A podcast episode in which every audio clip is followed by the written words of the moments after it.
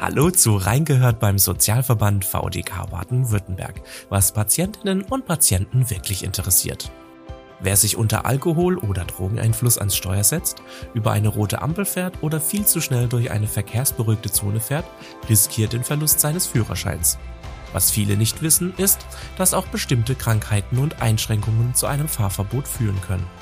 Welche das sind und wann es an der Zeit ist, auf die öffentlichen Verkehrsmittel umzusteigen, erklärt uns VDK-Patientenberaterin Jilka Pinteritsch in dieser Folge. Und ich sage Hallo, hallo, Frau Pinteritsch. Hallo. Was sind denn die Einschränkungen oder Krankheiten, die zu einem Fahrverbot führen können? Ja, Voraussetzung für sicheres Fahren ist zunächst äh, gutes Sehen. Äh, das ist auch bekannt, also dass jeder, der einen Führerschein macht, auch einen Sehtest braucht. Aber neben diesem mangelhaften Sehvermögen gibt es auch weitere Erkrankungen, die eben Auswirkungen auf die Fahrtüchtigkeit haben. Das ist zum Beispiel Diabetes, wenn da die Gefahr besteht, dass schwere Stoffwechselentgleisungen wie Unterzuckerungen und Bewusstseinseintrübungen eintreten oder bei Epilepsie. Äh, dabei hängt es von der Art und Häufigkeit äh, der epileptischen Anfälle ab, ob jemand Auto fahren kann. Äh, oder zum Beispiel bei einer Schlafapnoe, da treten Atemaussetzer im Schlaf auf und wenn diese nicht behandelt werden und äh, es dann im Laufe des Tages eben zu dieser sogenannten Tagesschläfrigkeit kommt, dann sind Betroffene fahruntauglich. Äh, genauso nach einem Schlaganfall, bei dem zum Beispiel Konzentrationsstörungen oder Gesichtsfeldausfälle verbleiben. Weitere Erkrankungen, äh, die die Fahrtüchtigkeit erheblich mindern können, sind zum Beispiel Suchterkrankungen, psychische Erkrankungen oder Gleichgewichtsstörungen oder auch eine Demenz. Es gibt so Begutachtungsleitlinien äh, zur Kraftfahreignung, also in denen ist detailliert äh, äh, sind da einzelne Erkrankungen genannt und äh, die Leitlinien stellen die Grundlage für die ärztliche Beurteilung der Eignung äh, zum Führen von Kraftfahrzeugen, also zum Autofahren dar. Und auf dieser Grundlage erteilen Ärztinnen und Ärzte unter Umständen ein Fahrverbot. Das ist jedoch immer eine ärztliche Einzelfallentscheidung. Ja, was ist jetzt, wenn ich zum Beispiel aufgrund einer Erkrankung Medikamente einnehme? Darf ich da in jedem Fall trotzdem Auto fahren oder muss ich da was berücksichtigen? Ja, also Medikamente beim Autofahren sind nicht generell verboten. Es kann ja durchaus sein, dass Medikamente erst zu einer Fahrtauglichkeit führen, zum Beispiel bei Epilepsie oder Herzerkrankungen. Aber viele Medikamente können einen negativen Einfluss auf das Fahren haben. Das sind vor allem Schmerzmittel, äh, Schlaf, Beruhigungsmittel, Mittel gegen Allergien, Antidepressiva und andere Psychopharmaka. Also bitte immer den Arzt, die Ärztin fragen, ob Autofahren bei Einnahme äh, der verordneten Medikamente, ob das unbedenklich ist oder ob vielleicht eine Gewöhnungsphase abzuwarten ist. Autofahrerinnen müssen aber unabhängig von der ärztlichen äh, Empfehlung trotzdem vor jeder Fahrt eigenverantwortlich prüfen, ob sie in der Lage sind, Auto zu fahren. Äh, ja, kurz eingehen möchte ich noch auf berauschende Mittel wie Cannabis, Morphium oder auch Amphetamine. Autofahrer handeln ordnungswidrig, wenn sie unter der Wirkung dieser äh, Substanzen äh, Auto fahren. Das steht so im Straßenverkehrsgesetz. Wenn aber diese Substanzen ärztlich verordnet sind und wenn sie bestimmungsgemäß äh, eingenommen werden, dann liegt wiederum keine Ordnungswidrigkeit vor. Also, wenn Sie trotz dieser Medikamente Auto fahren dürfen, sollten Sie sich dies ärztlich bestätigen lassen und äh, wie gesagt trotzdem immer Ihre Fahrtauglichkeit äh, bei jeder Fahrt selbst kritisch prüfen und im Zweifel lieber das Auto stehen lassen. Mhm. Und wie sieht es nun aus, wenn ich an einer chronischen Erkrankung leide, die äh, in die Gruppe der Krankheiten fällt, die zu einem Fahrverbot führen könnten? Bin ich dann automatisch fahruntüchtig und äh, darf nicht mehr fahren oder kommt es da vielleicht auf etwas wie den Grad der Erkrankung an? Also es ist grundsätzlich nicht so, dass eine bestimmte Erkrankung automatisch zur Fahruntauglichkeit führt. Also es kommt immer, wie Sie schon gesagt haben, auf das Ausmaß der Erkrankung und die Ausfälle an. Also auf die individuelle Erkrankung. Entscheidend ist also die Schwere der Erkrankung und es hängt auch davon ab, ob Sie Privatauto fahren oder Berufsfahrerin sind, also Lkw, Bus oder Taxi fahren und Fahrgäste befördern. Da sind die Maßstäbe hinsichtlich der gesundheitlichen Voraussetzungen nochmal strenger, weil auch die Folgen eines Unfalls schwerer sind. Ja, und wie findet man das heraus, ob man jetzt fahruntauglich ist? Muss mein Arzt oder meine Ärzte mich darauf hinweisen? Ja, das ist eine ärztliche Pflicht.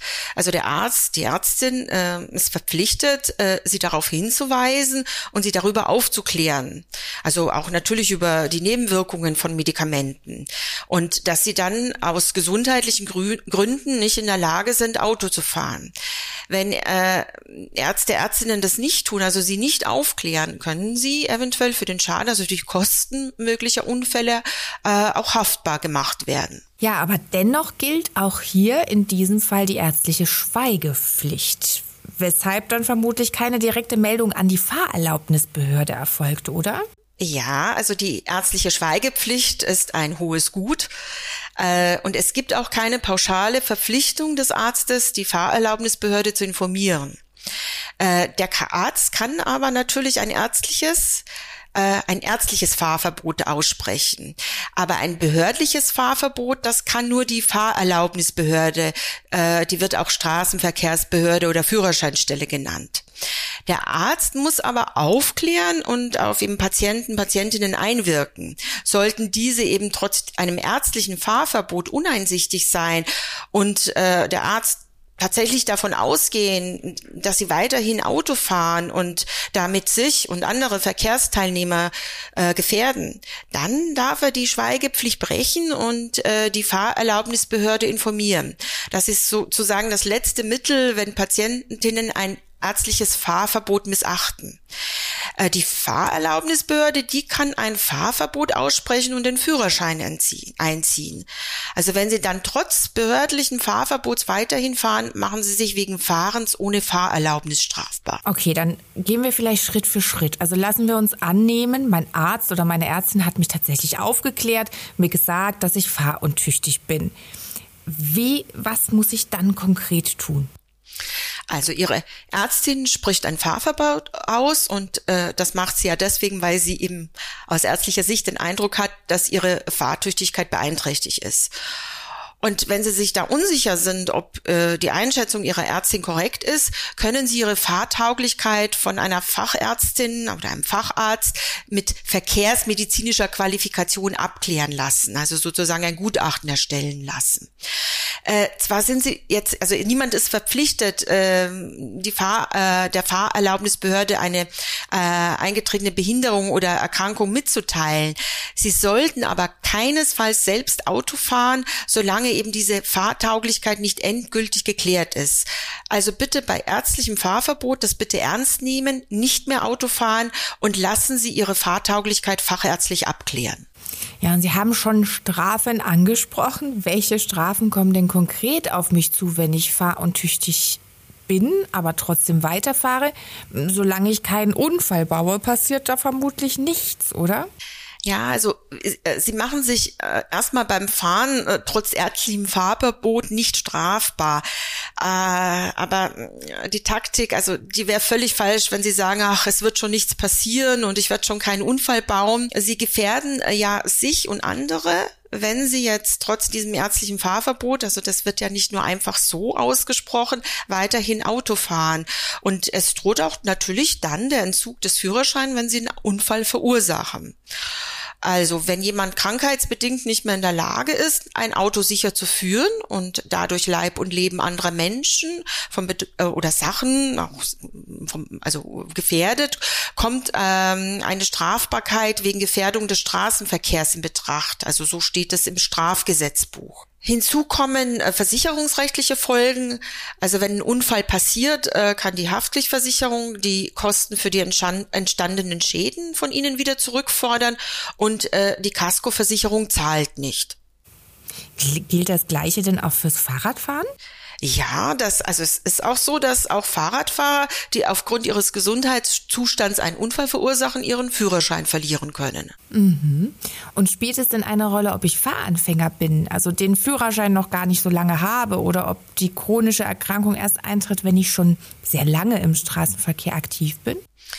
Also das ist jetzt unabhängig, ob Sie Fahranfängerin oder erfahrene Autofahrerin sind.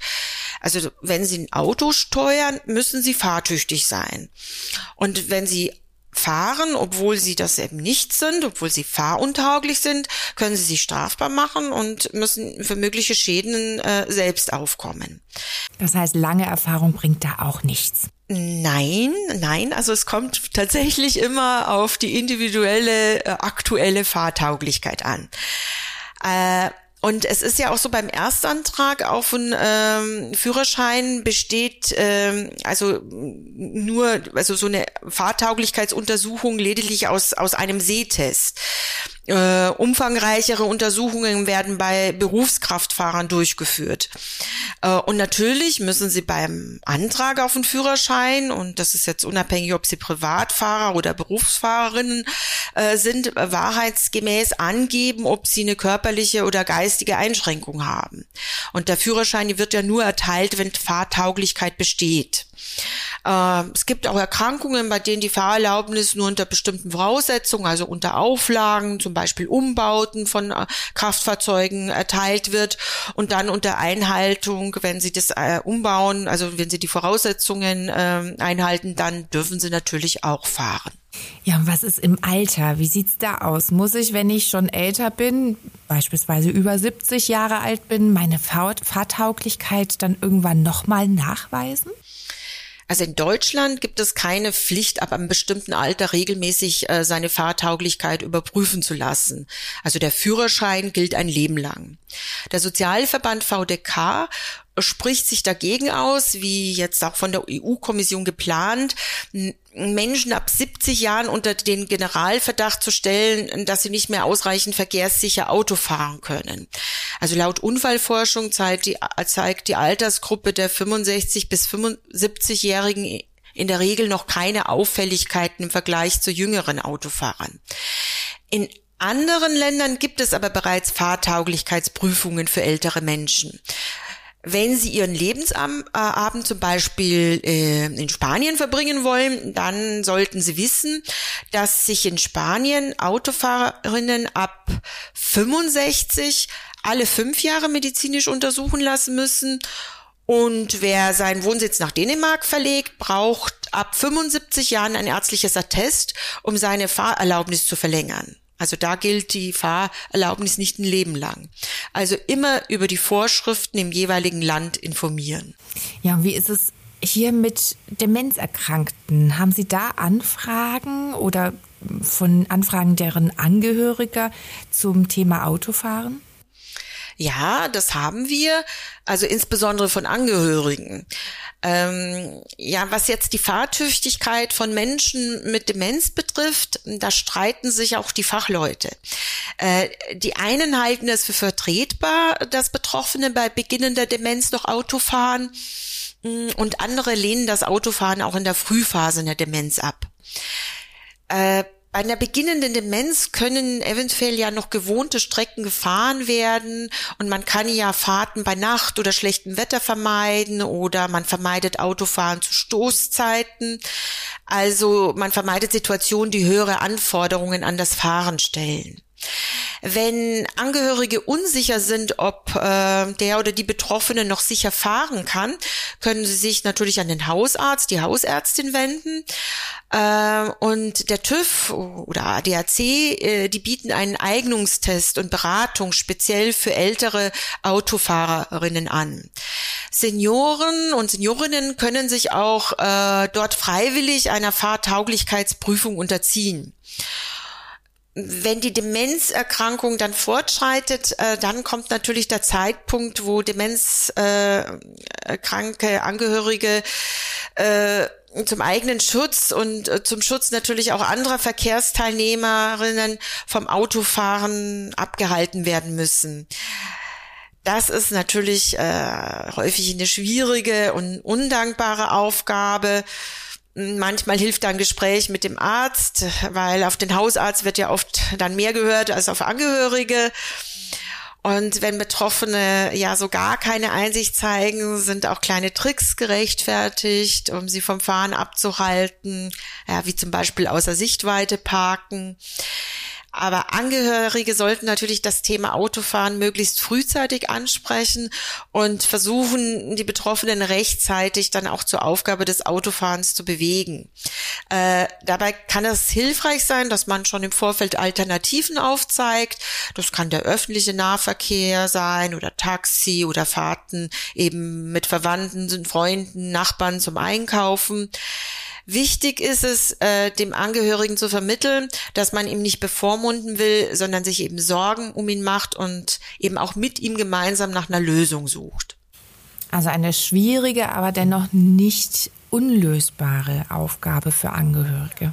Ja, genau. Da kann man sich natürlich auch beraten lassen. Also da gibt's ja auch Beratungsstellen, zum Beispiel auch bei der Alzheimer Gesellschaft, also und auch viel Infomaterial dazu. Genau, diese wichtigen Infos werden wir auch noch in den Shownotes dieser Folge mit verlinken. Aber zum Schluss, Schluss möchte ich noch wissen, welche Geschichten haben Sie denn zu diesem Thema, abgesehen von ähm, dem Thema Demenzerkrankung, noch in der VDK-Patientenberatung erlebt? Ja, also es gibt immer wieder Fragen eben zur Fahrtauglichkeit, zu Beispiel Fragen zum Fahren unter Medikamenten oder darf ich trotz ärztlichem Fahrverbot Auto fahren? Äh, da ein Beispiel, also eine Betroffene schilderte, mh, mm, dass ihr Arzt von einem erstmaligen epileptischen Anfall ausging. Und äh, die Betroffene bezweifelte das, weil sie, also sie, sie ging davon aus, dass sie eben keinen epileptischen Anfall hatte. Sie hielt es für einen Ohnmachtsanfall aufgrund einer Kreislaufschwäche. Und es ging ihr natürlich zunächst um die Diagnose und die Behandlung, aber natürlich auch darum, dass ein ärztliches Fahrverbot, äh, das für zunächst äh, sechs Monate erteilt wurde, ähm, dass das äh, für sie natürlich erst ein Schock war, äh, weil sie war ja aus, also aus beruflichen Gründen auch auf das Auto angewiesen. Und äh, unsere Aufgabe als Patientenberatungsstelle ist hier, also ja, wir können natürlich nicht die Fahrtauglichkeit überprüfen oder die ärztliche Feststellung der äh, Fahruntauglichkeit oder die Diagnose widerlegen. Aber wir zeigen eben Wege auf, wie man weiter vorgehen kann, welche Fachärztinnen die Fahrtauglichkeit begutachten, auf welcher Grundlage und welche rechtlichen Regelungen es gibt. Also durch Informationen versuchen wir in der konkreten Situation zu unterstützen. Und wissen Sie, wie dieser Fall dann geendet hat?